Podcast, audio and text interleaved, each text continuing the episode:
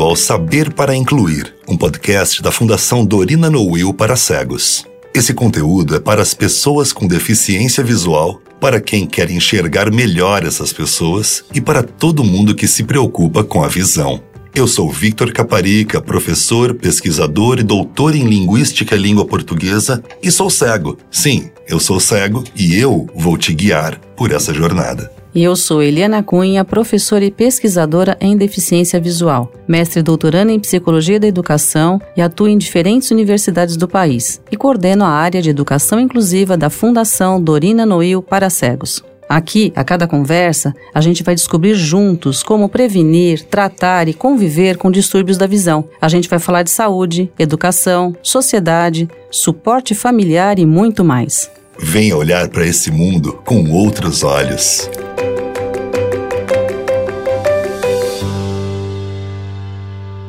O mundo à nossa volta é cada vez mais digital e mediado por tecnologia. Mas, para quem não enxerga, esse mundo é, ao mesmo tempo, desafiador e instigante. E desafiador, porque boa parte dessas tecnologias são feitas para serem vistas. As telas, por exemplo, estão por toda parte. Nos celulares, nos tablets, nas máquinas em geral, de geladeiras a caixas eletrônicos. Por outro lado, o aumento na capacidade de armazenamento e processamento das máquinas tem permitido, por exemplo, que textos sejam transformados em áudio com cada vez mais rapidez. E isso traz benefícios gigantes para quem, como eu, não enxerga. Diante disso, no décimo e último episódio dessa temporada do Saber para Incluir, vamos falar sobre tecnologia e inclusão digital. Hoje, também com a gente, está a Thelma Nantes de Matos, vice-presidente e coordenadora geral do Instituto Sul Mato Grossense para Cegos, Florivaldo Vargas, e secretária-geral da ONCB, Organização Nacional de Cegos do Brasil. A Thelma, que atua na educação especial desde 98, também é cega.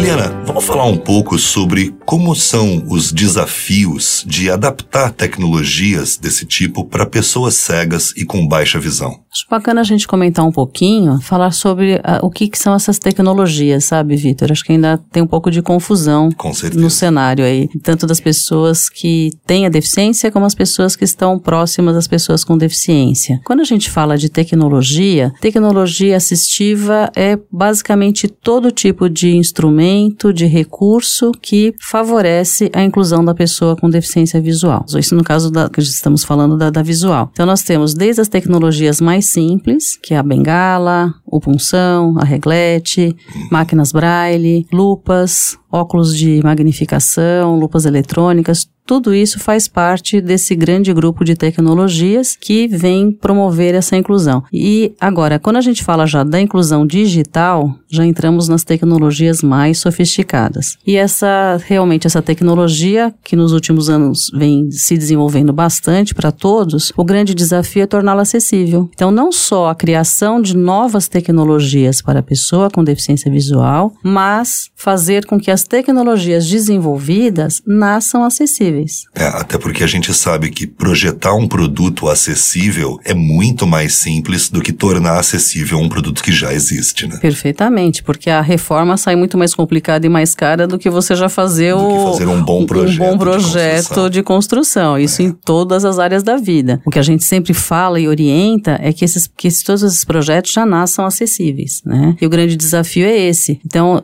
temos, acho que, aliás, temos um outro grande desafio no Brasil também, nos países subdesenvolvidos e emergentes, que é a questão do custo. O acesso. Então, nós temos a questão grande é, do custo Sim. e também que essas pessoas tenham acesso às redes de, de internet. Sim, eu costumo gente... falar da dificuldade do acesso à acessibilidade. Ah, boa, Nem ótima, é ótima fácil. frase, viu? Porque às vezes a gente pensa assim, em termos de Brasil, a gente acha que o Brasil é o nosso grupinho que a gente frequenta, né, uhum. que a gente conversa. Então, mesmo quando eu dou aula para os alunos alunos de, de pós-graduações, etc., eu falo, gente, o Brasil não é essa sala, não. O Brasil é grande. Então, o Brasil é grande, tem carências enormes, esse é um outro grande desafio de tornar. Desenvolver é uma questão, agora, tornar acessível, inclusive economicamente, é outra questão. Muitas vezes se fala assim, nossa, o computador ajuda muito a pessoa com deficiência visual. A pergunta, no Brasil, quantas escolas no Brasil têm computadores e têm os recursos de acessibilidade para que essas, esses alunos uh, consigam acessar? Justamente. Segundo pesquisa realizada pela The Economist Intelligence Unit, em parceria com o Facebook, o Brasil está em 18º lugar entre 75 países que medem o acesso da população à internet. E se essa inclusão já é um desafio para os brasileiros em geral, para quem não enxerga, ela é ainda maior. Para falar sobre isso, a gente convidou a Thelma Nantes de Matos, que vai falar para a gente sobre como o Brasil se encontra em termos de inclusão digital. Sou Thelma Nantes de Matos, sou pedagoga, especialista em metodologia da educação especializada, atuo no SMAC, Instituto Sul Grossense para Cegos, Florivaldo Vargas. Estamos aqui para falar um pouco sobre inclusão digital. Inclusão digital para nós significa democratizar o acesso às tecnologias à informação para todas as pessoas, inclusive para as pessoas com deficiência, deficiência visual, no nosso caso. É, podemos considerar que no Brasil, nos últimos anos, tem diversas ações em prol das tecnologias assistivas, da inclusão digital e uma grande evolução dos recursos tecnológicos em prol das pessoas. E nós, pessoas cegas, utilizamos muito as tecnologias, seja para nossa qualidade de vida, para acesso à informação, apoio à educação, apoio ao trabalho, ao entretenimento, ao lazer, à informação, à comunicação. A tecnologia veio abrir um horizonte imenso que possibilita às pessoas com deficiência visual, com cegueira ou com baixa visão, ter acesso a grande parte do conteúdo. Mas é necessário que essas tecnologias sejam acessíveis. Nós buscamos a, que a web seja acessível. Então, precisamos que, quando construírem os sistemas, as plataformas, pensem na acessibilidade. É isso que nós buscamos, é isso que nós necessitamos. Temos tecnologias para impressão de materiais em braille, tecnologias para recursos de ampliação, temos diversas tecnologias que vêm com sintetizadores de voz, desde os smartphones até os mais sofisticados computadores, e são ações que abre horizontes, mas precisamos muito mais. Precisamos que as tecnologias assistivas estejam assim numa ação forte de inclusão digital, que seja uma política pública em prol desse segmento que faz parte de uma população gigantesca do Brasil, consideramos 23,4% da população. São pessoas com deficiência e aproximadamente 6 milhões e 500 pessoas são pessoas com deficiência visual e aproximadamente 500 mil pessoas são pessoas totalmente cegas. E essas pessoas reivindicam o seu direito de ter acesso à informação. Inclusão digital significa inclusão social.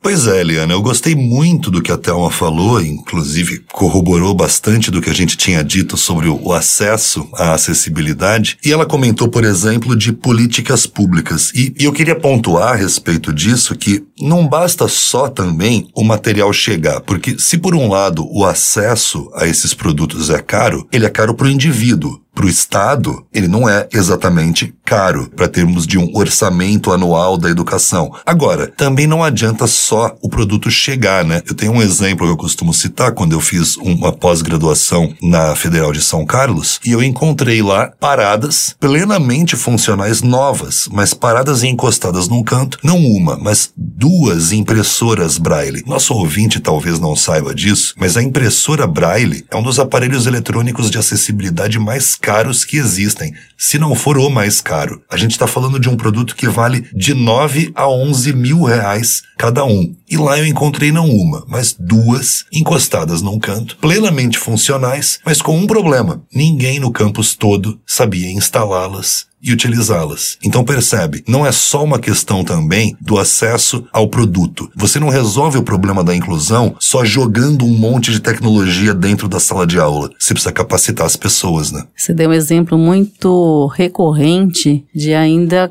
no país como isso é percebido, sabe, Vitor? Ainda se pensa que investimento em tecnologias é simplesmente comprar uma porção de materiais e distribuir. Então, se nós não tivermos como utilizar os técnicos que ensinem como esse, esse material vai ser utilizado, essa impressora ou mesmo os computadores adaptados. Então, muitas vezes chega o material e os professores também lá na escola, desde de uma universidade até numa escola pequena, eles falam isso. Muitas vezes chega material, mas não tem como utilizar, não, não sabemos como fazer e não tem quem faça. E acaba ficando literalmente encostado. Então precisa existir essa política de investimento em recursos concretos, né, materiais, computadores, máquinas, mas tão importante quanto é investir no humano, investir em quem domina o assunto, em quem vai ensinar como, como utilizar, porque senão a gente concorda. O que, que adianta, é, né? A tecnologia não se utiliza sozinha.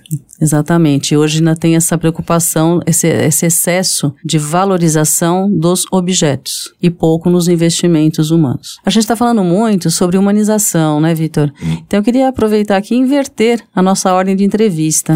Vamos lá. eu quero ouvir de você como é a sua experiência em relação às tecnologias como um todo e particularmente essa questão de, da tecnologia digital. Foi uma mudança muito grande na minha vida, porque eu fiquei cego, efetivamente cego mesmo, no ano de 2005. Foi, coincidentemente, o ano em que eu entrei na Unesp para fazer letras, foi minha segunda graduação, e eu não tinha conhecimento no primeiro ano da existência de leitores de tela. Eu passei por um, um, processo psicológico muito recorrente, eu descobri depois que ele é muito recorrente em quem perde a visão já adulto, que é a negação, né? Eu não uhum. sou cego, eu não estou exatamente cego, eu ainda tenho uma nesguinha de visão. que eu preciso me agarrar. Então eu não preciso de leitor de tela, de bengala, de uhum. braille, de nada disso, porque isso são coisas para cegos. Passado o tempo de adaptação, de aceitação e de entender que, sim, eu tô cego e não há problema nenhum nisso.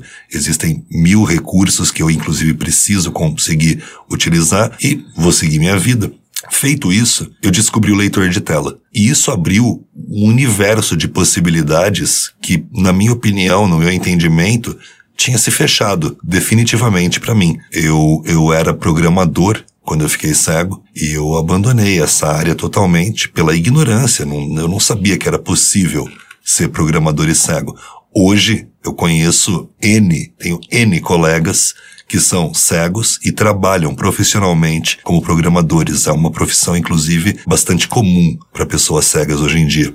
O leitor de tela foi uma, uma revolução enorme na minha vida e o leitor de telas pro celular foi outra porque ele pegou toda essa independência e autonomia que o leitor de tela me trouxe e colocou isso num computador dentro do meu bolso, com todas as facilidades de todos os aplicativos voltados para tecnologia. Inclusive, um que eu gosto muito de comentar é o Be My Eyes. É um dos meus aplicativos favoritos. Eu utilizo ele duas, três vezes por dia para as mais diversas coisas. Para o nosso ouvinte que está curioso, ele está disponível para iOS e para Android também. E Vou tentar resumir bem rapidamente. Ele funciona assim: você que enxerga, instala no seu celular. Eu instalo no meu, o mesmo aplicativo. Você diz para o seu aplicativo que você enxerga e eu digo para o meu que eu sou cego. Eu preciso de uma ajuda com qualquer coisa. Eu abro o aplicativo e solicito ajuda. Com base em localização, fuso horário e idioma, ele pega algumas pessoas que enxergam e têm o aplicativo e manda uma notificação dizendo: olha, um usuário precisa de ajuda. O primeiro que apertar em aceitar começa comigo uma ligação com áudio e vídeo, na qual ele conversa comigo e enxerga através da minha câmera. E ele pode me ajudar com tudo que eu precisar, desde escolher a roupa com a qual eu vou trabalhar, até me ajudar a organizar a minha estante de livros e por aí vai. Isso foi um dos momentos em que eu senti que a tecnologia fez uma parte enorme da deficiência desaparecer. E foi muito legal. Poxa, que bacana. Então, a tecnologia que não é só aplicável, porque muitas vezes se pensa assim, puxa, é aplicável, a gente pensa muito em trabalho e estudo, trabalho e estudo, Sim, não é, é. Vitor? Esquece da parte dia a dia, pois da é. parte cultural, da parte de lazer, né? Exatamente. Que é tão ou mais importante quanto todas as outras, né? Justamente.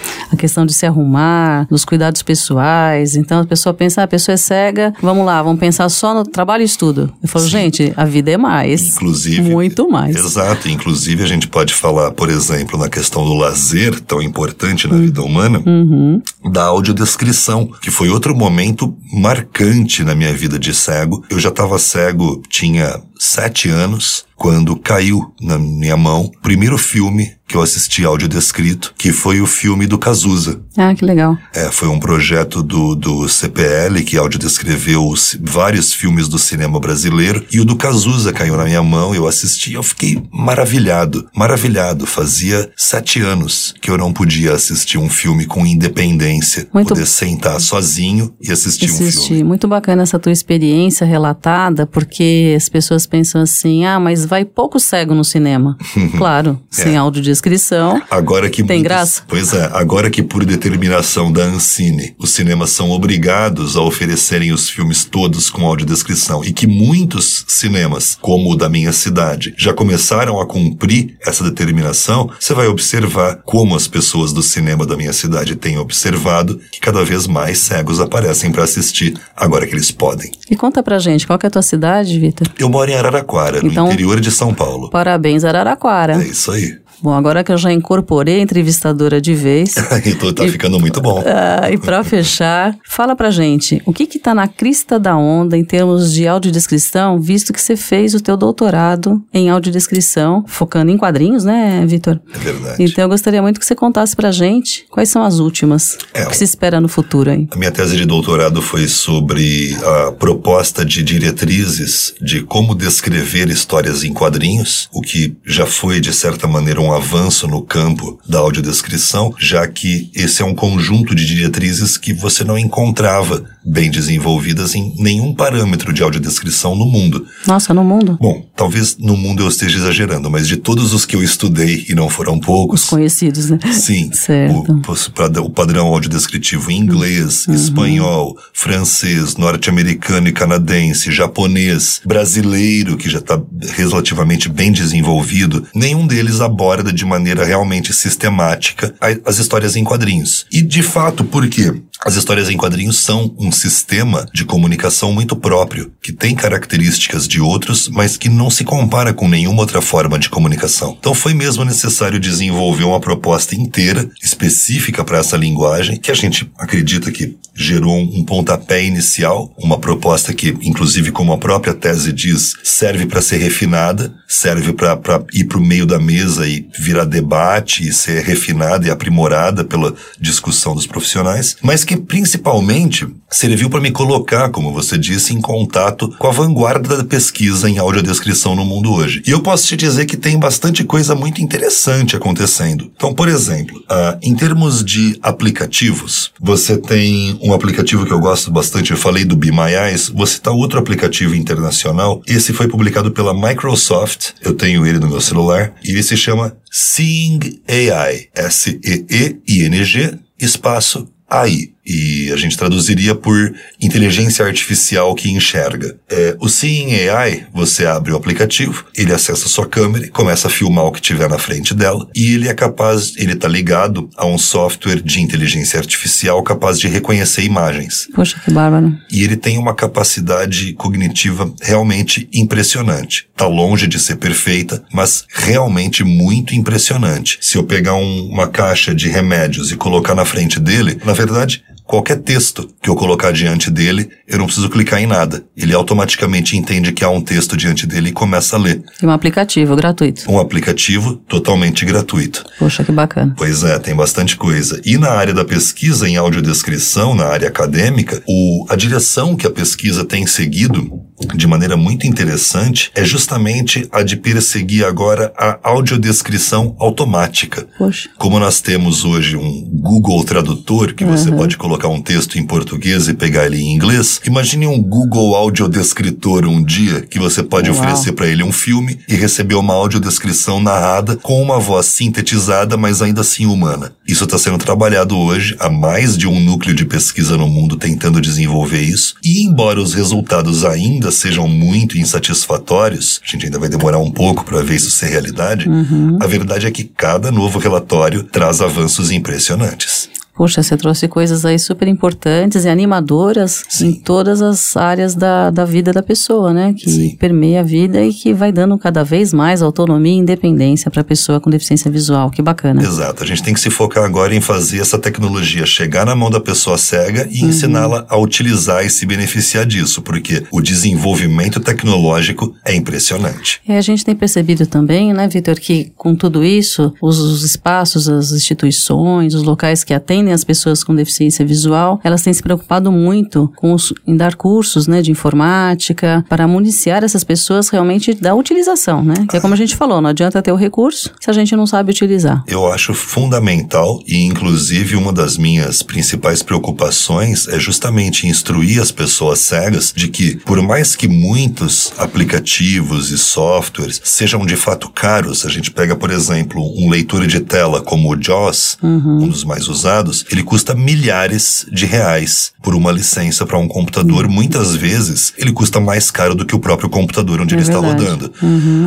Ao passo que, e isso é uma informação que eu acho muito legal o nosso público conhecer, você tem concorrentes, outros leitores de tela, como por exemplo o que eu uso exclusivamente há mais de 10 anos, que é o NVDA, que é um software leitor de tela que cumpre toda a função de acessar o, o Windows, o computador, para tudo que você precisar e que é totalmente gratuito e desenvolvido no exterior por programadores cegos. Então ele tem, além da gratuidade, a grande vantagem de ser feito por nós, para nós, de modo que ele atende às nossas necessidades. Muito muito bom. Te ouvindo, dá para a gente perceber a importância da inclusão digital para as pessoas com deficiência visual, não é, Vitor? É imensa, porque além de abrir esse mundo digital todo para a pessoa, eu digo que o acesso ao mundo digital abre portas que a falta de acessibilidade do mundo físico fechou. Então, muitas vezes é isso que vai permitir que a pessoa que está trancada dentro de casa pela falta de acessibilidade na calçada, no transporte público, na rua, consiga acessar o mundo e interagir com o mundo através de um outro caminho. Então é fundamental. Vitor, a gente começou a falar muito sobre audiodescrição e me veio à mente que pode ser que tenha alguém nos ouvindo que não saiba não o, que é. que é. Será que você pode contar né? brevemente o que é audiodescrição? Desculpa, ouvinte, às vezes eu esqueço que você enxerga. é, a audiodescrição é, muito resumidamente, é um conjunto de técnicas cujo objetivo é tornar conteúdos imagéticos, visuais, acessíveis para quem não enxerga. E por que conjunto de técnicas? Porque para cada tipo de conteúdo, o modo de fazer é um. Então, por exemplo, o que é um filme audiodescrito? Você vai ter a voz de um locutor, de um narrador, que entre os diálogos dos atores, sempre no silêncio, vai descrever a cena e o que está acontecendo nela para mim. E o que é a audiodescrição de uma peça teatral? Já não é a mesma coisa já é um aparelhinho que eu vou receber na entrada do teatro, aonde o locutor que está lá assistindo a peça ao vivo comigo está descrevendo na minha orelha. O que é audiodescrição de uma exposição de fotografias? São textos junto com cada fotografia que são lidos para mim. Então, para cada tipo de conteúdo, existe uma técnica diferente, mas o objetivo geral da audiodescrição é pegar conteúdos visuais e torná-los acessíveis, transformando-os em palavras. Em sala de aula, como é que o professor pode fazer essa audiodescrição? Olha, é, para ele fazer uma audiodescrição assim, no momento da sala de aula, porque o aluno precisa de algo, ele deve buscar alguns parâmetros mais objetivos. Agora, se ele quer incorporar a audiodescrição como um recurso dentro das suas aulas, o que eu acho extremamente recomendável, aí eu recomendo que ele procure um curso de formação para se tornar um audiodescritor. Porque, como quase tudo, não basta só a boa vontade, precisa de um pouco de técnica. Ah, verdade, obrigada. E como é importante para os alunos, né, desde a, os primeiros anos na escola, que eles tenham essa, que os professores tenham essa preocupação de ensinar, utilizando também essa via, né, de ensino. E muitas vezes a gente vê nas escolas que existem até um aparato da tecnologia da informação, mas não tem essa adaptação. Então fica um alerta grande para que as escolas se adaptem, para que os professores se apropriem das técnicas, ensinem os seus alunos, porque está dando mais do que somente ensinar conteúdos, está dando essa abertura que você acabou de falar, possibilitando que, que o mundo se abra de uma forma muito mais interessante e rica para toda essa criançada e esses alunos. Sem dúvida. Dando um toque. Dicas para quem não tem deficiência visual conviver com quem tem. Ao falar, dirija-se sempre à pessoa cega ou com baixa visão e nunca seu acompanhante. Muitas pessoas que enxergam têm a mania de falar com o acompanhante da pessoa com deficiência visual, em vez de falar diretamente com ela, como se a cegueira ou a baixa visão prejudicasse a audição e a fala. Não precisa ter medo de se dirigir a uma pessoa com deficiência visual. Chegamos ao final de mais um episódio. Não só do episódio, né, Liana? Chegamos ao final da primeira temporada do Saber para Incluir. Foi um prazer enorme conversar com vocês sobre esses temas todos tão importantes para mim e tão fundamentais para construirmos uma sociedade mais inclusiva. Eliana, muito obrigado pela companhia. Foi uma delícia estar aqui com você, Vitor tratar de todos esses temas. Valeu muito, uma experiência muito rica e muito gratificante. Também achei. Obrigada. E não se esqueça, você pode acessar mais informações sobre os temas tratados aqui no podcast Saber para Incluir, lá no site da Fundação Dorina Noil para Cegos, fundacaldorina.org.br. Saber para Incluir é um podcast da Fundação Dorina Noil para Cegos, em parceria com o B9 e com o apoio da Secretaria Municipal da Pessoa com Deficiência da Prefeitura da cidade de São Paulo.